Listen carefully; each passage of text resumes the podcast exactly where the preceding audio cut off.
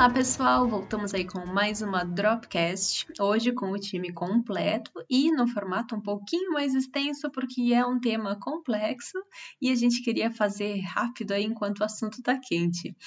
Teve uma reunião aí recentemente, na sexta-feira, dia 7 de fevereiro de 2020, que foi entre a Anvisa e o setor regulado, onde eles apresentaram a consolidação dos textos das consultas públicas do novo marco regulatório de IFA. Esse encontro ele foi transmitido né, online, ao vivo, para todo o Brasil pela internet, mas caso você não tenha conseguido acompanhar, a Rosana e a Vanessa, que estavam presentes lá, vão contar para a gente quais foram os destaques apresentados, né, os pontos mais interessantes. E aí, gurias, o que vocês têm para contar para a gente? Olá, pessoal. Por onde começamos, Vanessa? Ai, Vamos começar na sequência do que a Anvisa fez também. Vamos começar pela 688, né? 688 a gente teve uma boa notícia, né, Vanessa? Que não tem, possivelmente, não terá aquela obrigatoriedade de recolhimento dos, da taxa do CBPF por cada uma das empresas que tiverem interesse né, em, em incluir um determinado IFA, né, fabricante de IFA no seu registro, no seu pós-registro que, que você achou, Vanessa? Era um pleito da gente, né, que não tivesse essas, essas sucessivas cobranças que já aconteciam na RDC 57, mas o que, que você achou? Eu achei.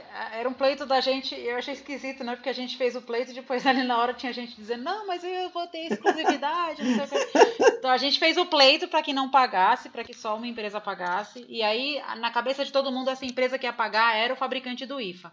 Não, o que a Anvisa colocou aqui não está restrito, pode ser o fabricante do IFA, se ele tiver um CNPJ, não precisa nem ter uma AF aqui, né? Pode ser o fabricante do IFA. E que, que, o melhor dos mundos é o fabricante do IFA fazer isso, né? Porque aí ele poderia compartilhar isso de maneira gratuita, entre aspas, né? Porque ele vai pagar a primeira inspeção, pelo menos, com todas as empresas que ele tem ali é, como fornecedor a princípio, né? Se falou ali numa questão de exclusividade, que eu não sei como é que vai funcionar, porque como é que. Tentem pensar na prática, como é que a exclusividade de certificado de boas práticas funciona. Eu fecho uma exclusividade com ele, e aí se outra empresa quiser usar o CBPF, tem que pagar para ele 36 mil ou tem que pagar para a Anvisa fazer outra outra auditoria? 36 mil, 70 mil, 72 mil, né? Que hoje a taxa. Tem que pagar para a Anvisa fazer outra auditoria. Então, eu acho que essa questão da exclusividade que foi mencionada não, não faz sentido no conceito de boas práticas. Talvez faça sentido no fluxo do Cadifa no geral, né, Rô? Mas no conceito de boas é, práticas. É, isso aí, a Cadifa, sentido. né? Aí a Cadifa, é. sim, né? A Cadifa, por quê? Porque eu posso escolher uma determinada rota de síntese, um polimorfo, né? E ter alguma é, exclusividade. É, dentro disso, certo? sim. Agora, é um ganho. É um ganho, sem dúvida, porque eles consideram que o certificado em si é uma informação pública, que é verdade, e a gente evitaria aquelas sucessivas é, cobranças né, e alterações. Agora, e depois, como é que fica? O que acontece para mim, eu acho, você viu que foi dito, né, que a 39 será revisada esse ano. Porque eu acho que toda essa discussão ela tem que estar atrelada com a norma específica, que no caso aí é a 39 de 2013, né? Então, o prazo de validade, a, a própria Anvisa, né, da área da, da, fiscalização, porque essa não é da coordenação de insumo, mas sim da fiscalização, eles reconhecem que o prazo de validade de dois anos é um prazo pequeno, né? Então, mas a gente vai precisar também atrelar isso à revisão da 39 que é a norma específica de certificação. É, e tem que ter uma discussão aí dessa renovação, porque o CBPF ele tem uma data de validade que está nele, né? Então, o certificado é válido por dois anos, por exemplo. Eu entrei, eu primeiro pedi e paguei. Então, eu, empresa X, fui lá, pedi, paguei, tive o certificado, ele, ele é válido para mim por dois anos.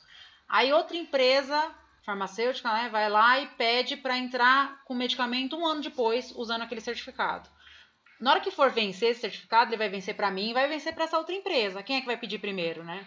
A gente falou até de criar um grupo no WhatsApp por molécula, de amoxicilina até é. zidovidina.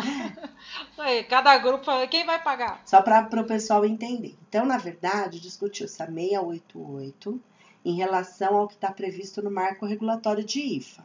Então, na verdade, seria assim, aquele que vai utilizar primeiro e que, né, então, por exemplo, eu vou fazer um registro agora, eu vou fazer um pós-registro, que eu vou ter alterações na CADIFA, então eu vou precisar desse certificado válido. não necessariamente ao mesmo tempo de uma outra empresa, porque às vezes a outra empresa não vai fazer nada disso. Então, teria uma lógica, teria essa empresa que vai precisar, né? Só que realmente, como o mercado vai se comportar, é difícil prever. Porque assim, é, na tanto. Renovação, todo mundo vai precisar ao mesmo tempo, né, Rô? É. Porque na renovação, todo mundo que está com aquele certificado atrelado vai precisar. Porque lembra que a Andrea falou, é responsabilidade do fabricante do medicamento manter o certificado do IFA é, válido. Ainda que, ou então do fabricante do IFA, daquele é. que tirou, né? É responsabilidade dele. É, então esse não não tá claro. É não tá claro, a gente vai ver como vai ficar de qualquer maneira. É, mesmo porque quando foi feito esse pleito, a gente sempre disse que isso estava atrelado a uma outra normativa, né?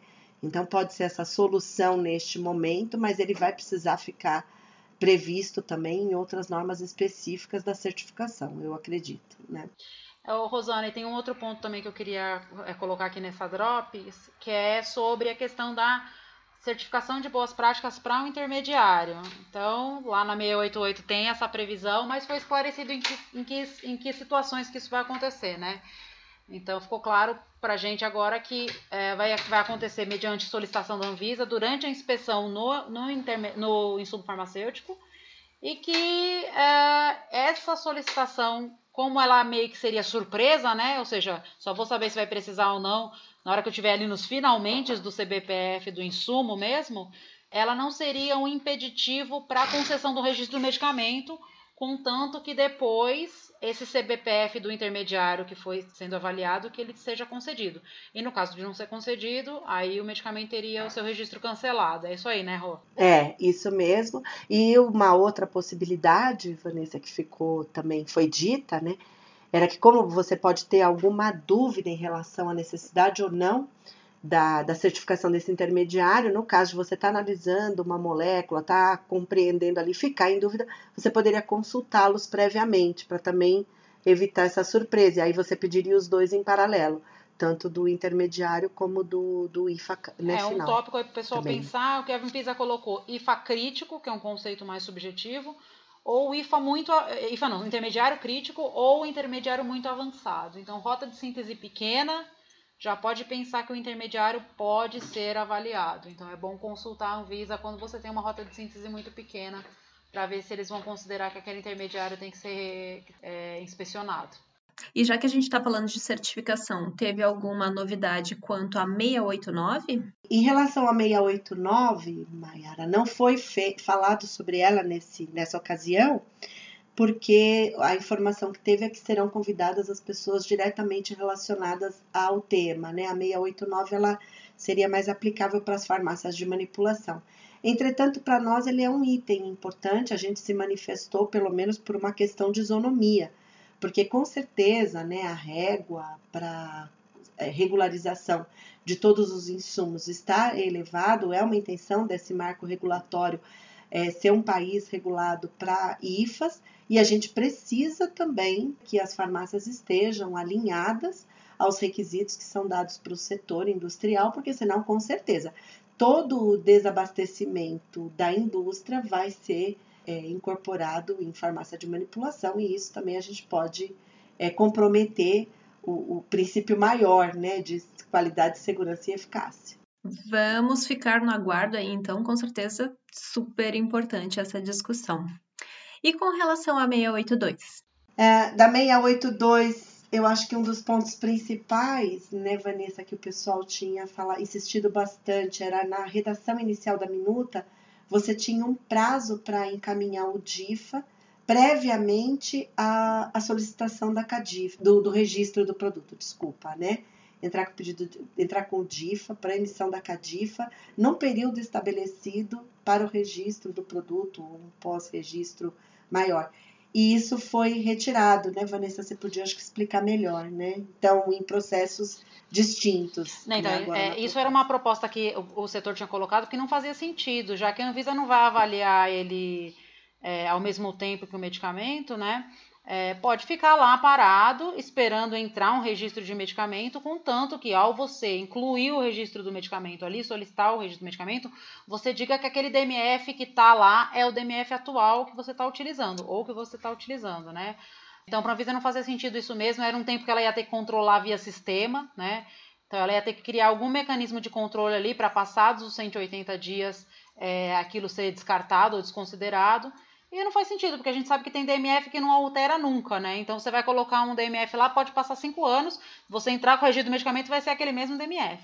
Né? Então é caso a caso, mas não fazia sentido a Anvisa se preocupar com esse prazo se a indústria dizer que aquele DMF naquela versão XYZ, porque agora né, tudo isso tem que ser bem identificado, é o mesmo que ela está utilizando. Então, nesse ponto, achei que ficou melhor, bem legal, porque assim a gente não tem que ficar controlando esse prazo também, né? É, e para insumos novos de produção verticalizada também é um ganho, que antes teria que se ficar controlando esse tempo, né? E era uma operação a mais aí também pra, por parte dessas empresas, né? E sem risco. É, eu queria colocar mais um ponto da 682 importante, que é o conteúdo do CADIFA, tá? Então, quem está acompanhando toda a discussão sabe que quando o fabricante do insumo tiver um CADIFA, que é aquele cadastro do IFA perante a Anvisa, ou seja, ele já passou por todo esse fluxo, conversou direto com a Anvisa, ela emitiu o certificado de boas práticas, emitiu esse certificado de adequação do IFA, do DMF, é, só recai sobre a responsabilidade do fabricante do medicamento fazer alguma prova quando o CADIFA, que é esse certificado, se altera. Então, anteriormente na norma, o CADIFA tinha uma série de informações, como por exemplo, rota de síntese, é, método analítico, a questão de via, de via de administração e algumas coisas foram retiradas. Por exemplo, rota de síntese foi retirado para ficar igual ao CEP. Tá? Tem os seus prós e seus contras de ter sido retirado rota de síntese dali.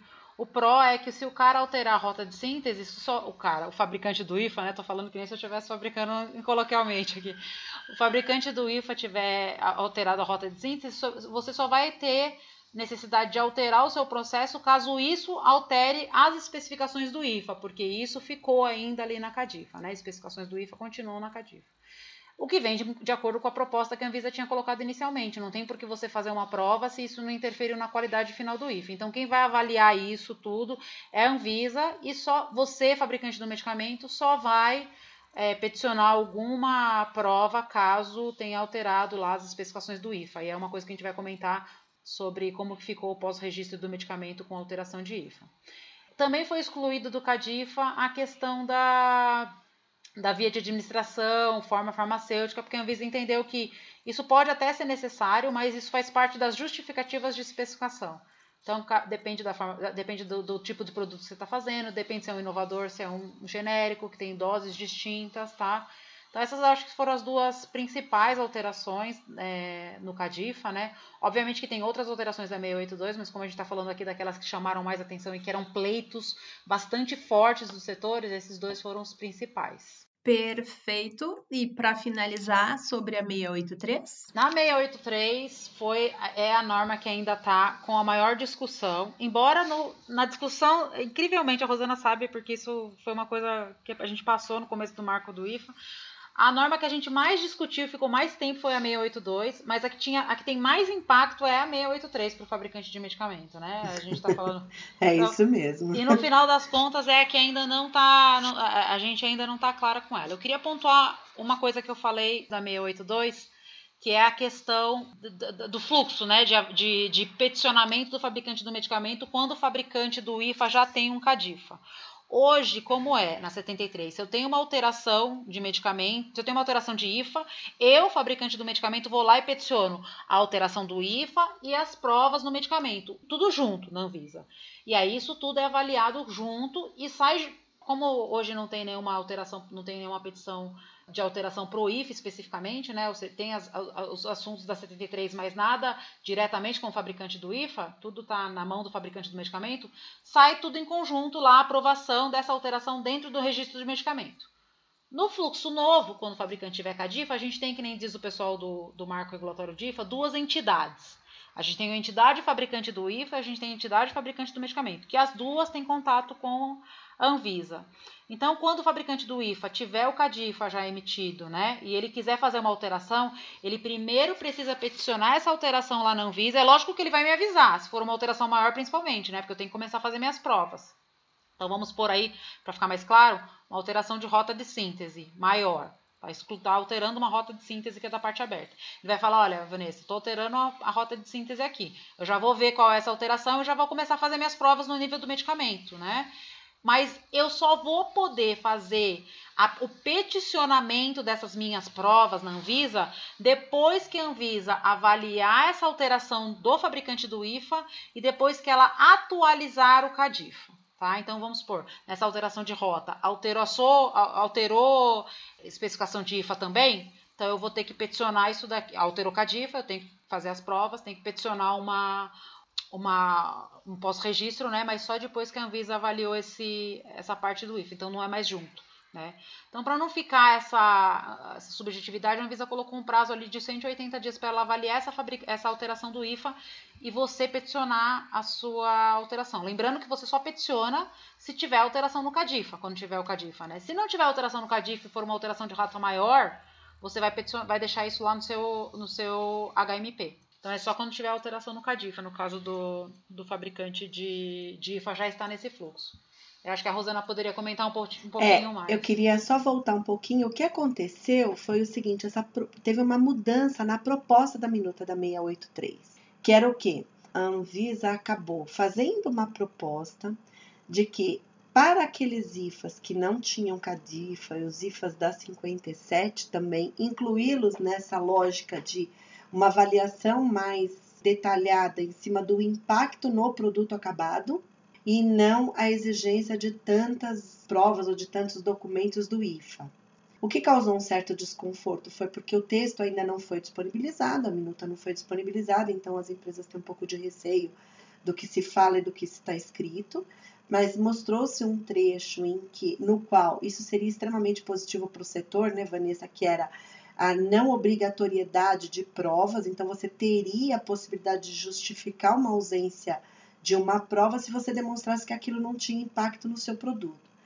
Para nós, Mayara, que acompanhamos lá a discussão da 73 e do PAT, era o que a gente sempre falava, né? Ah, deixa a empresa avaliar no produto, ao invés de pedir tantas provas, tantas evidências, e principalmente quando estão listadas essas provas, você justificar a ausência, às vezes é bastante, é bem delicado, né?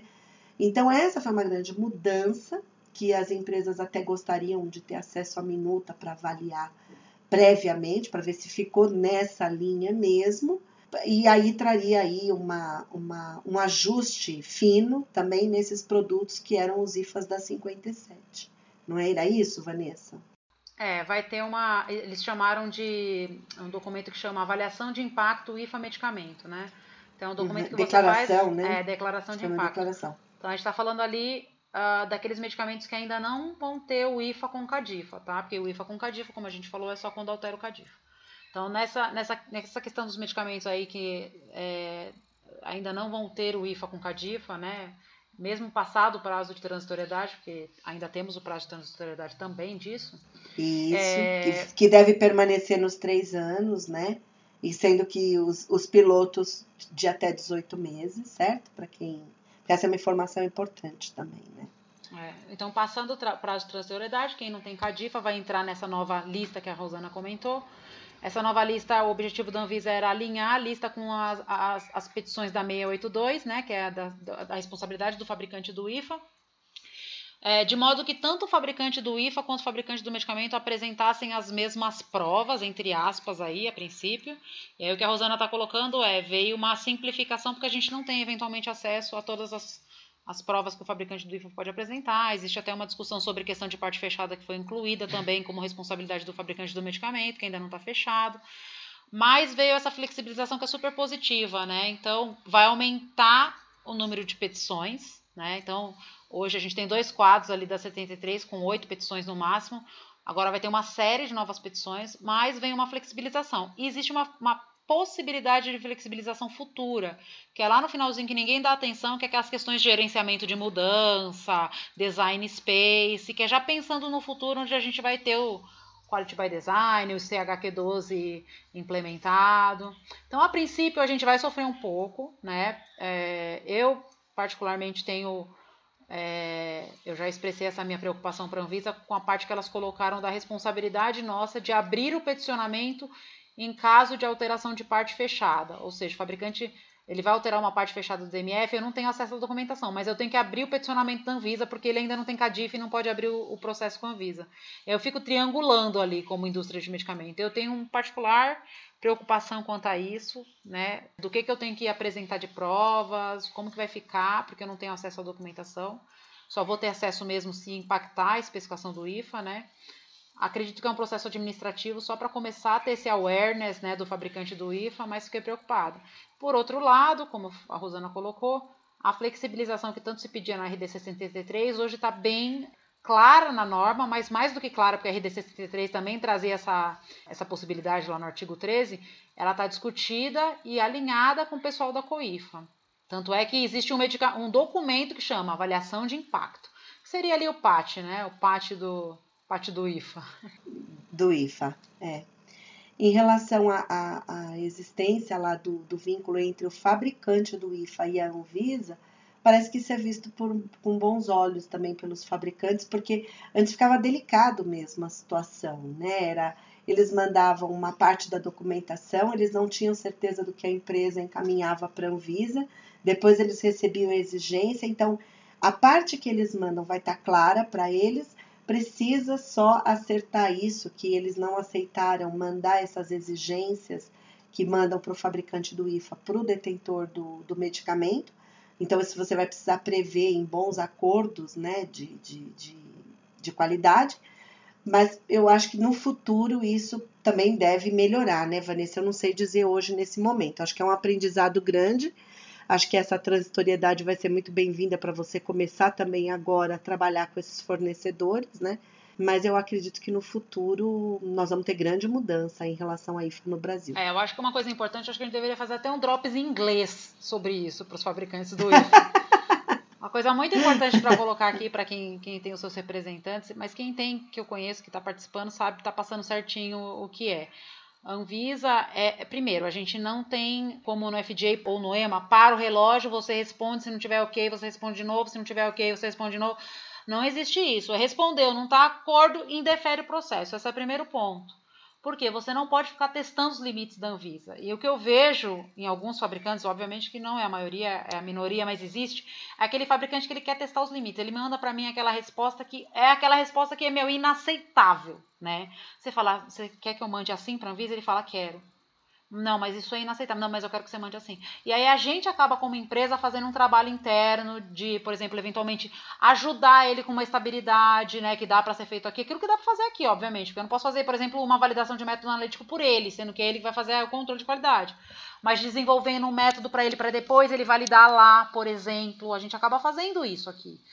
Então, esse eu acho que deveríamos ter um drops em, em português, em inglês, explicando como é que funcionam as coisas na vida. Não tem clock stop, não tem. Você tem 120 dias para responder. Não respondeu, acabou. E, e, aí prejudicou a mim, que sou fabricante do medicamento, que já paguei uma taxa também para estar tá esperando ali aquela emissão de CADIF. Então, a minha grande preocupação é esse primeiro ano de contato com os fabricantes, né? Porque eles vão começar a sentir o que é a Anvisa. E a Anvisa, ela não dá para fazer como no EM no FDA. Primeiro que, que é, lá é, é, o, o, sistema é totalmente diferente de pagamento, né? Quem paga são as empresas, mas pagam quantias vultuosas para ter esses clock stops de modo que o FDA e o EMA trabalham para as empresas, né? Trabalha para a sociedade, obviamente, mas é, a, a, o pagamento é distinto, é diferente do que aqui a gente paga. Eu sempre falo que a gente paga pouco, não, não posso falar isso, mas é, é, verdade, a gente paga pouco, é verdade, isso é verdade. E no final das contas, a gente não tem uma Anvisa que trabalha com uma quantidade de técnicos que tem o EMA, o FDA, para fazer esse tipo de, de colocação. E outra, a gente tem lei que diz que ali passou 120 dias, o processo é indeferido, ou você não respondeu ao contento, eles podem fazer uma reiteração, como também não podem. Se você respondeu falando que não vai fazer determinado item, ou respondendo uma resposta esdrúxula, tipo, ah, meu método é ruim, mas não tenho dinheiro para fazer. Tipo assim, que é o que o Ronaldo colocou, ah, não tem capacidade de fazer agora, né? ou esse prazo é pouco, né?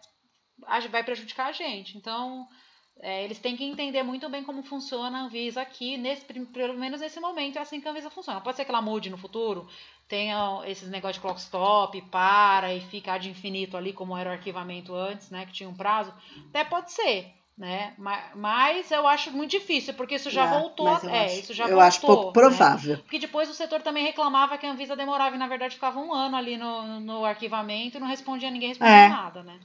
Então acho muito difícil. É, porque se, se você vê agora, né, Maiara também complementando, você viu que nós temos mais uma resolução que estabelece prazo, né? A 336 de 2020, recém-publicada.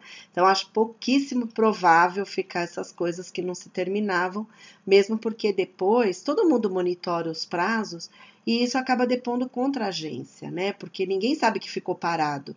E depois só soma no final e fala: ah, olha, dá para fazer em um ano e não, saiu um ano e meio, dois anos, mas ninguém computou esse clock stop. Então eu acho pouquíssimo provável isso. É, mas vai aí a, o, o, comentário para nós, indústrias de medicamento, fazer contrato de qualidade bom e ao falar com os fabricantes de insumo, desenvolvê-los no sentido deles entenderem como funciona o Brasil. Para que não haja esses é, posicionamentos esdrúxulos lá, porque isso é inaceitável, né? A gente não tem como aceitar. No final das contas, a gente vai ser prejudicado, né? Ele também, porque eu não vou comprar a IFA dele, né? Mas no final das contas é, é a gente que vai ter que entrar com o processo de novo, na fila de novo, né? É complicado. Ô, Mayara, já quase ficou outro podcast, né? É, não adianta, né? Também é muita coisa, é muito assunto.